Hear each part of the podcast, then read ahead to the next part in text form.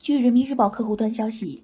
十二月二十号，外交部发言人赵立坚主持例行记者会，有记者提问。据报道，十七号，立陶宛农业部官员称，立中贸易争端有可能使利损失巨大，利的遭遇警示其他欧盟国家，如坚持捍卫自身利益和价值观，不照中国政府规矩办事，就会遭致此类后果。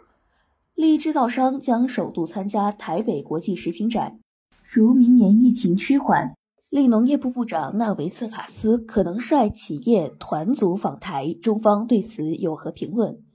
赵立坚表示，立陶宛在国际上公然制造“一中一台”，彻底背离立方在中立两国建交公报中所做的政治承诺，完全违背一个中国原则。这一国际关系基本准则和国际社会普遍共识，必然遭到唾弃和反对。